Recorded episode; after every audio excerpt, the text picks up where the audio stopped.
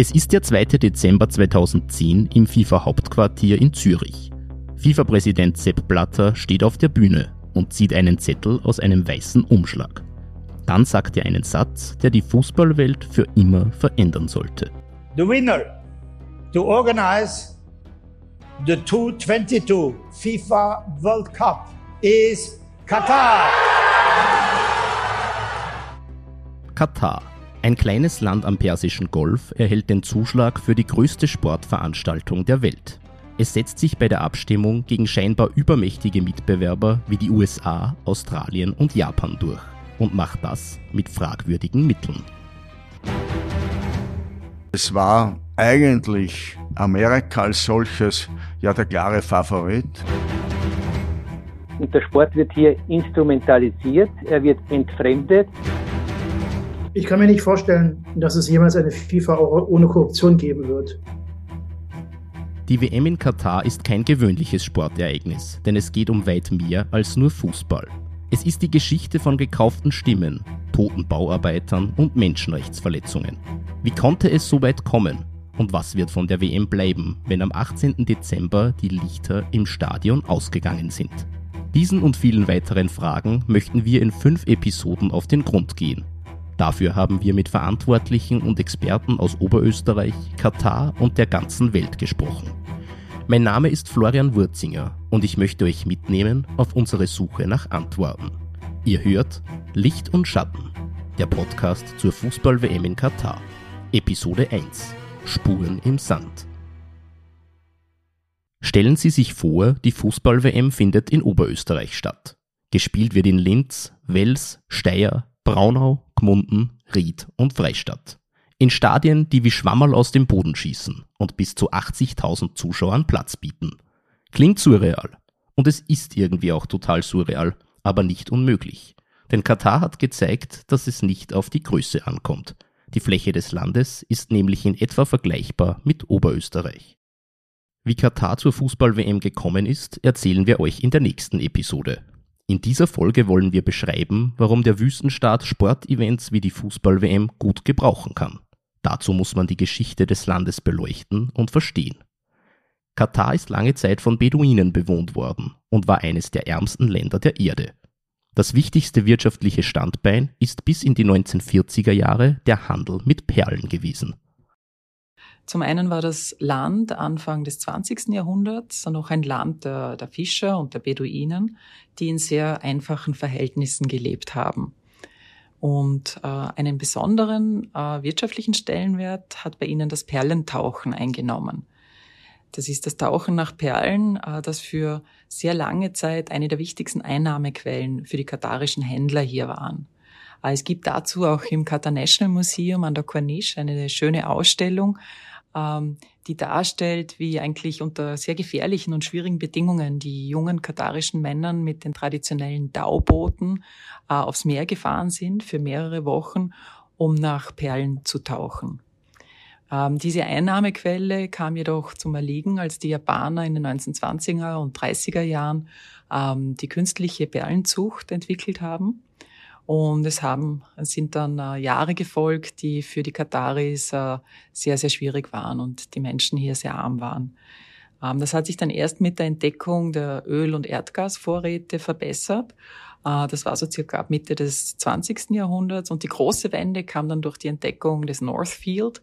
Das ist das äh, große Offshore-Gasfeld, das sich Katar mit dem Iran teilt und äh, welches in den 70er, in den 1970er Jahren entdeckt wurde. Das ist Caroline Adenberger. Sie ist Österreichs Wirtschaftsdelegierte für Katar und Kuwait. Und sie lebt und arbeitet seit 2019 in Doha, der Hauptstadt Katars. In den 1970er Jahren hat sich der Stellenwert von Katar in der Golfregion drastisch verändert. Und es war die Entscheidung des damaligen Emirs, ähm, bei der Gasförderung auf Flüssiggas zu setzen und dafür die Anlage Ras Laffan im Norden des Landes zu erbauen, die sich als wirklich glückliches Investment erwiesen hat. Denn äh, ihm verdanken es die Kataris, dass sie heute äh, zu den weltweit wohlhabendsten Menschen gemessen am BIP pro Kopf zählen. Katar ist heute also ein reiches Land. Einige behaupten sogar, es ist das reichste Land dieser Erde. Je nach Berechnungsart liegt das Bruttoinlandsprodukt pro Kopf kaufkraftbereinigt zwischen 90.000 und 110.000 US-Dollar. Noch ein paar Fakten gefällig. In Katar arbeiten rund 90 Prozent der Erwerbstätigen für öffentliche Betriebe. Und Löhne und Gehälter werden nicht besteuert. In Katar ist also brutto auch netto. Auch eine Mehrwertsteuer gibt es nicht. Noch nicht, wie Caroline Adenberger erzählt. Es wurde die Mehrwertsteuereinführung schon seit mehreren Jahren hier im Golfkooperationsrat äh, diskutiert. Der Golfkooperationsrat ist quasi der Zusammenschluss äh, aller, aller Golfländer. Während es manche Golfländer wie zum Beispiel die Vereinigten Arabischen Emirate auch bereits eingeführt haben, hat Katar es bisher immer wieder verschoben. Und dem Vernehmen nach soll es auch dieses und auch nächstes Jahr 2023 zu keiner Einführung kommen, aber vermutlich dann im Anschluss, dass es dann doch eine, eine Mehrwertsteuer geben wird. Solch ein Reichtum erweckt Neid. Katar wäre mit insgesamt rund drei Millionen Einwohnern eine leichte Beute für Invasoren. Saddam Hussein hat im Jahr 1990 Kuwait überfallen. Deshalb investiert Katar nur kleine Summen in eine Aufrüstung der militärischen Landesverteidigung. Weit mehr Geld wird in Bündnisse gepumpt. Und diese Bündnisse entstehen unter anderem durch den Sport. Katar vertraut also auf eine Soft Power Strategie. Soft Power, was ist denn das schon wieder?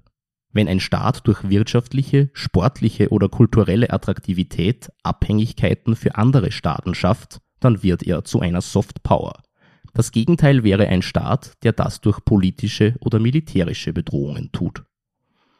Dazu sollte man wissen, dass Katar eine absolute Monarchie ist. In den Golfstaaten bezeichnet man das als Emirat. Die Entscheidungskompetenzen sind in solchen Ländern nur wenigen vorbehalten, und daher ist es üblich, dass nicht immer die rationalste Entscheidung getroffen wird, sondern die, die dem Zweck am dienlichsten erscheint. Diese Entscheidungen werden in sogenannten Majlis getroffen. Eine Majlis ist eine Zusammenkunft äh, meistens von Männern, die am Abend äh, im privaten Rahmen stattfindet. Es wird dort bei Kaffee, bei Tee, bei natürlich Essen und auch den Wasserpfeifen besprochen, ähm, was es quasi an wichtigen Themen zu diskutieren gibt und welche Entscheidungen getroffen werden. Jetzt kann man sich das so vorstellen, als Geschäftsreisender, man trifft die äh, Repräsentanten der Unternehmen tagsüber in den Hochhäusern, in den Boardrooms und in Besprechungszimmern. Aber am Abend findet dann im geschlossenen Familien- bzw. Stammeskreis gerne dieser Austausch zwischen den Männern statt, zwischen den arabischen Männern, zu denen auch keine externen im Regelfall zugelassen sind, wo dann sehr vieles noch einmal besprochen und vielleicht auch noch mal etwas anders entschieden wird. Als Wirtschaftsdelegierte kennt Caroline Adenberger natürlich einige Eigenheiten oder Traditionen, die in Katar bei Geschäftsterminen zu beachten sind. Das Geschäftszentrum von Doha ist sehr modern. Und wenn man sich die Skyline anschaut, sieht man einen Wolkenkratzer neben den anderen, die äh, miteinander um die Wette glänzen. Und auch die Geschäftskultur, äh, besonders wenn man mit der etwas jüngeren Generation an Kataris zu tun hat, vermittelt einem einen recht westlichen Eindruck. Äh, vermutlich auch deshalb, weil die Kataris, äh, die jungen Kataris sehr gut Englisch sprechen und, sehr offen wirken. Jedoch sollte man als Geschäftsreisender und als Geschäftsreisenden trotzdem nicht darauf vergessen, ähm, trotz dieser westlichen Eindrücke, dass man in einem konservativen islamischen Land ist. Und zum Beispiel ist das Händeschütteln zwischen Männern und Frauen äh, durchaus geschäftsüblich ähm, in den meisten der, der, Geschäftsbegegnungen. Und auch wenn man zum Beispiel auf einen Business Lunch äh, geht, finden die oft in den modernen Hotels statt und dort wird auch Alkohol ausgeschenkt. Äh, aber trotzdem sind noch spezielle Eigenheiten zu berücksichtigen. Wenn man zum Beispiel in ein Haus privat eingeladen wird zum Abendessen oder in ein Beduinenzelt in der Wüste, dann findet das Essen am Boden statt, ähm, auf einem Teppich. Und es wird grundsätzlich nur mit der rechten Hand zugegriffen. Warum? Weil bei Muslimen die linke Hand als unrein gilt. Ähm, man bekommt bei Geschäftsterminen oder bei Einladungen auch immer zuerst Tee angeboten. Gastfreundschaft steht sehr hoch angeschrieben äh, in der arabischen Kultur. Und aus Höflichkeit sollte man diesen Tee immer annehmen, selbst wenn man jetzt nicht plant, allzu viel davon zu trinken. Der Tee wird auch so lange nachgeschenkt, bis man ähm, mit der rechten Hand die Teetasse äh, von links nach rechts wackelt und somit quasi signalisiert ähm, dem, dem Teeburschen, dass äh, man keinen Tee mehr will und dann wird die Tasse quasi wieder weggenommen und das Teezeremoniell findet dann sein Ende. Übrigens, nach traditioneller Sitte gilt es in Katar als unhöflich, seinem Gast eine Bitte abzuschlagen. Es kann sogar passieren, dass etwas ohne jede Absicht höflichkeitshalber zugesagt wird. Wenn Sie also den Emir im Stadion treffen und beispielsweise um 25 Millionen Euro bitten, könnte es sein, dass er zusagt. Aus traditioneller Höflichkeit. Apropos Tradition. Katar ist ein streng islamischer Staat. Vor allem in den Golfstaaten wird das Leben sehr strikt an den Glauben angepasst. Und auch die Gesetze. Deshalb sind die Spielregeln für uns Europäer befremdlich und einengend. Also Katar ist ein ähm, muslimisch geprägtes Land. Das zieht sich auch irgendwie durch das, wie die Gesellschaft ähm, strukturiert ist. Ähm, und da gibt's nicht recht viel links und rechts davon. Also ähm, das sieht man auch an dem, wie, ähm, also es ist ja nicht nur die Religionsfreiheit, es ist auch die Meinungsfreiheit ähm, und die, die Versammlungsfreiheit ist halt alles recht eingeschränkt. Ähm, man merkt es auch, wenn man sich anschaut, die Rechte von Frauen ähm, und von Minderheiten, wie jetzt zum Beispiel ähm, ähm, LGBTIQ-Personen, ähm, sind sehr eingeschränkt. Ähm, Frauen brauchen nach wie vor ähm, einen männlichen Begleiter, wenn sie draußen Wege zu erledigen haben. Es, sie brauchen haben quasi dieses, es gibt dieses System der männlichen Vormundschaft, dass ähm, Frauen quasi keine eigenen Entscheidungen treffen können, ohne dass ähm, Männer irgendwie da mit involviert sind in die Entscheidungen. Ähm, und ähnlich ist es eben so, Homosexualität ist verboten. Ähm, und es ist generell, ähm, also alles, was, was man jetzt an abweichenden Meinungen äußert, ähm, wird sehr oft dann auch ähm, geahndet dahingehend, dass man festgenommen wird oder Strafen zahlen muss, ähm, was dann oft einmal unter dem Titel, dass man dass man Meinungen vertritt oder Ansichten ähm, verbreitet, die quasi dem Ansehen des Staates äh, schaden würden. Das war Sandra Eick von Amnesty International.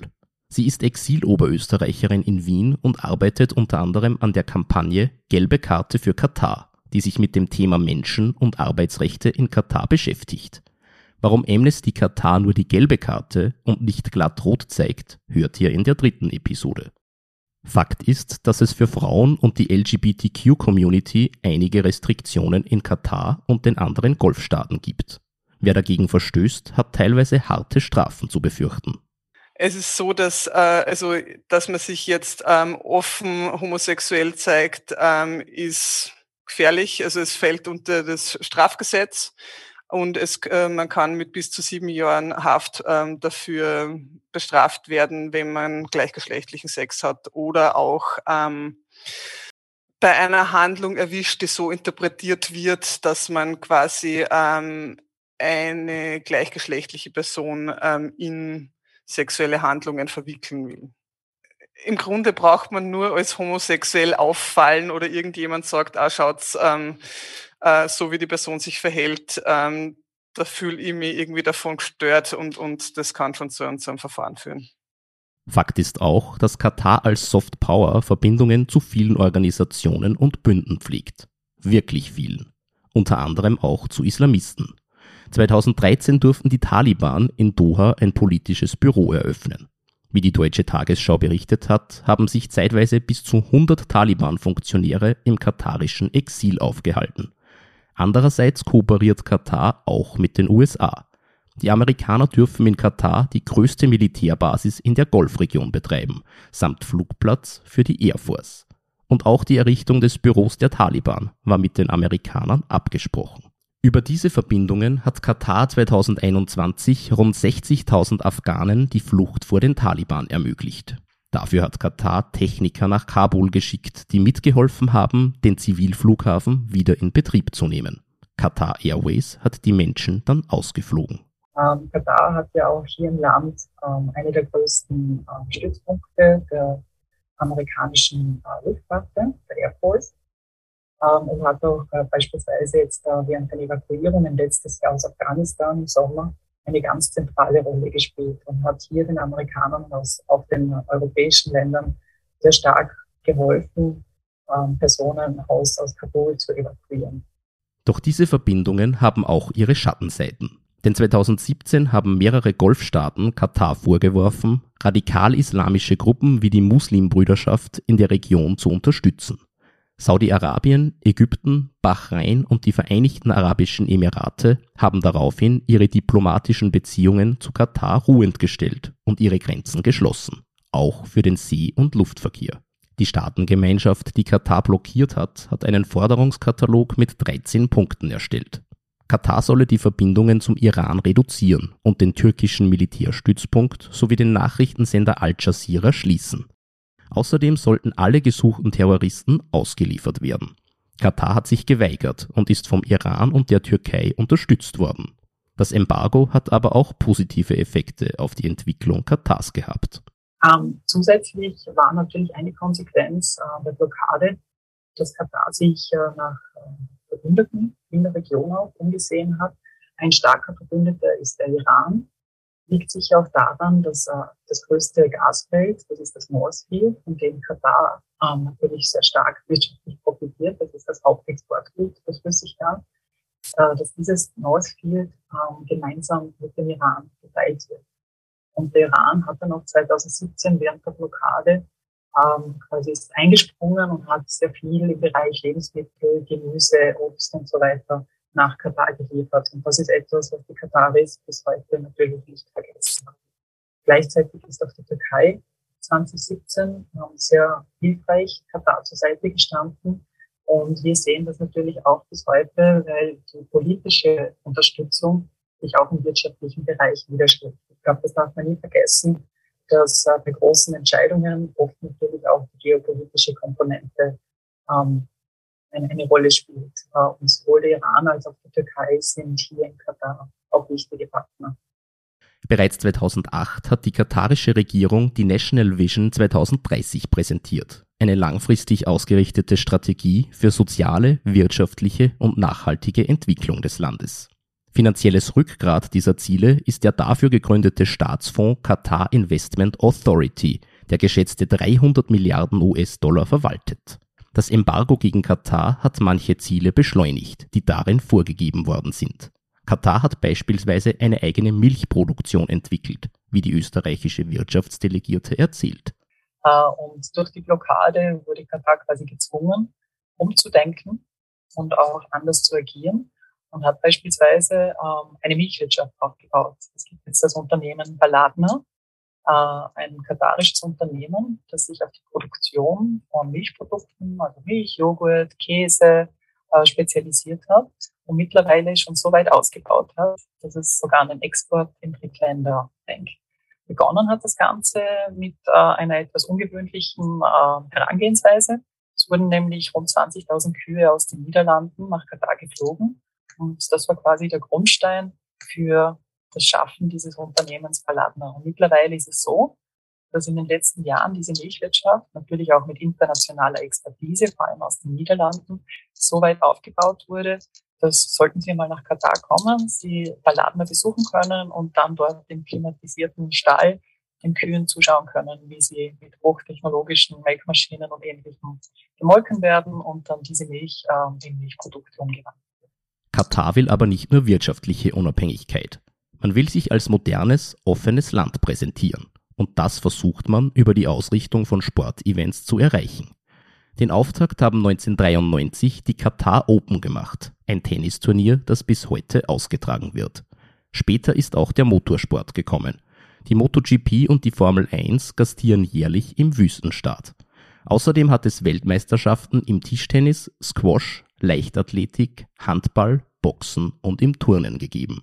Ottmar Weiß, emeritierter Professor für Sportsoziologie an der Universität Wien, beschreibt, warum Sport für politische Zwecke missbraucht wird. Einerseits äh, versucht man äh, durch den Sport äh, zum Beispiel die problematische Situation politische oder auch demokratiepolitische Situation in einem Land zu verschleiern und dazu benutzt man den Sport. Oder man versucht äh, den Sport, um das eigene Renommee, das Ansehen eines Landes zu heben. Äh, wenn ich zum Beispiel äh, sehr erfolgreich bin bei Olympischen Spielen, dann heißt das, wir sind im Sport sehr leistungsfähig, daher sind wir eine leistungsfähige Gesellschaft. Sportswashing nennt sich diese Praxis, wenn eine sportliche Veranstaltung für politische Zwecke missbraucht wird. Katar ist aber bei weitem nicht der Erfinder dieser Praxis. Äh, das Hauptproblem sind die Funktionäre im Sport, die immer wieder gewisse Interessen von Politikern oder einflussreichen Unternehmen oder Personen verfolgen und äh, diesen Leuten auch dienen auf Kosten der Popularität des Sports. Und das gehört eigentlich abgestellt. Das hat im Sport nichts verloren und das schadet dem Sport auch. Um die eigenen Talente zu fördern, ist 2004 mit dem Bau der Aspire Academy begonnen worden. Der ehemalige Lask-Pressesprecher Andreas Neubauer ist zehn Jahre später dazugestoßen und hat insgesamt sechs Jahre in der Kommunikationsabteilung der Talenteschmiede gearbeitet.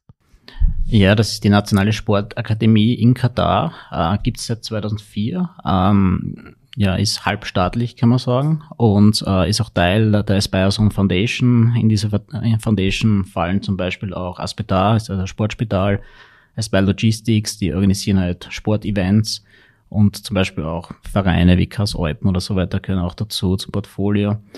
Mehr dazu hört ihr in Folge 4. 2022 veranstaltet Katar das an TV-Zuschauern gemessen weltweit größte Sportevent, die Fußball-Weltmeisterschaft. Und die WM hat eine Infrastrukturoffensive mit sich gebracht. Neben dem Neu- und Ausbau von acht Stadien umfasst diese auch die Errichtung von Straßen, der U-Bahn, des neuen Flughafens, der Kanalisation und der Realisierung einiger Wohnprojekte. Wir haben einige österreichische Firmen, die hier in Katar tätig sind, sowohl mit Niederlassungen als auch als reine Exporteure.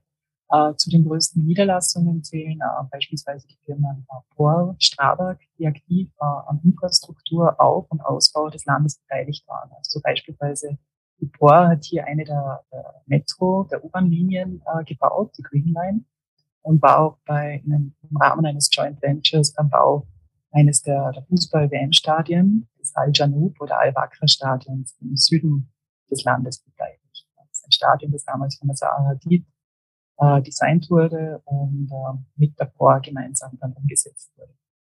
Ähm, die Strabag ist auch hier als Niederlassung aktiv seit vielen, vielen Jahren, ähm, arbeitet sehr eng mit der Qatar Foundation zusammen und auch mit der Public Works Authority.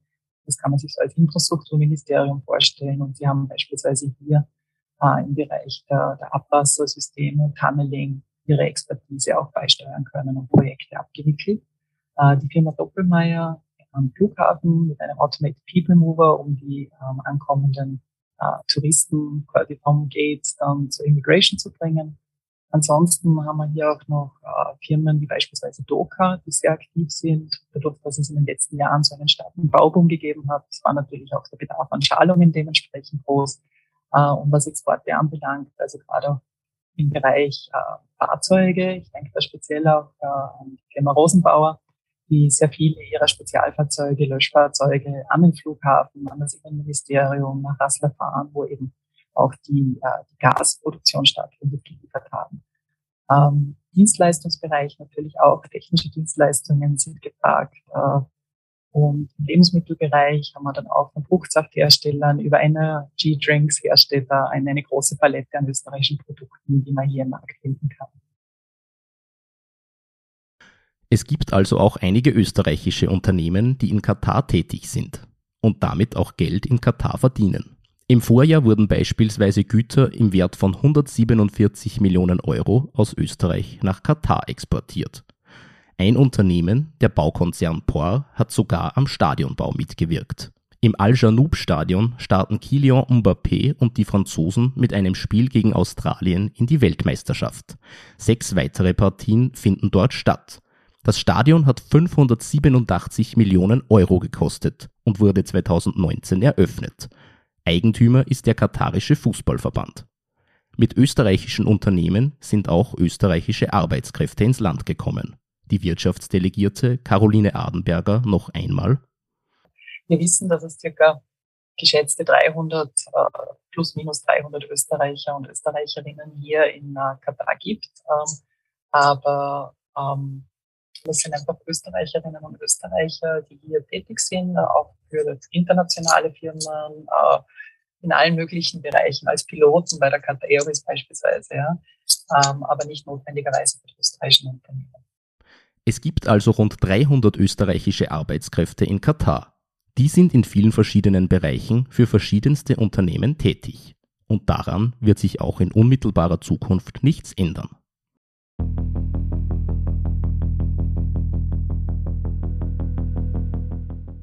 Fassen wir zusammen. Wie man erkennen kann, muss das Land Katar ambivalent betrachtet werden. Einerseits ist Katar ein modernes und wirtschaftlich aufstrebendes Land, das für die Fußball-WM eine noch nie dagewesene Infrastruktur bietet. Andererseits passiert das, wie in vielen autoritären Staaten, auf Kosten der Menschen- und Arbeitsrechte. Im Fall von Katar hat das hunderte Menschenleben gekostet. In der nächsten Episode suchen wir nach Antworten, wie die WM überhaupt an Katar vergeben werden konnte. In einen Wüstenstaat, in dem es zum Zeitpunkt der Vergabe nur Sand gegeben hat, wo heute die Stadien stehen. In eine Gegend, in der es im Sommer bis zu 50 Grad hat. In ein Land, in dem Kamelrennen und die Falknerei Tradition haben, nicht aber der Fußball. Es geht um die FIFA und ihre korrupten Funktionäre. Es war eigentlich Amerika als solches ja der klare Favorit. Ich kann mir nicht vorstellen, dass es jemals eine FIFA ohne Korruption geben wird. Die Episode mit dem Titel Aufgeblattert gibt es ab dem 23. November in der Podcast-App eures Vertrauens. Das war die erste Folge von Licht und Schatten, der Podcast zur Fußball-WM in Katar, ein Podcast der oberösterreichischen Nachrichten.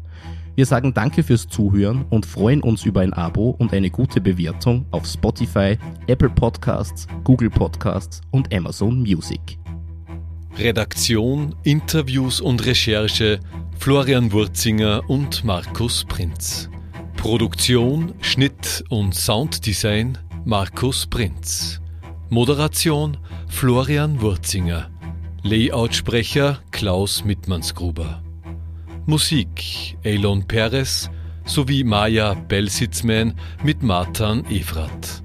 Interviewpartner in dieser Folge waren Caroline Adenberger, Ottmar Weiß, Sandra Eick und Andreas Neubauer.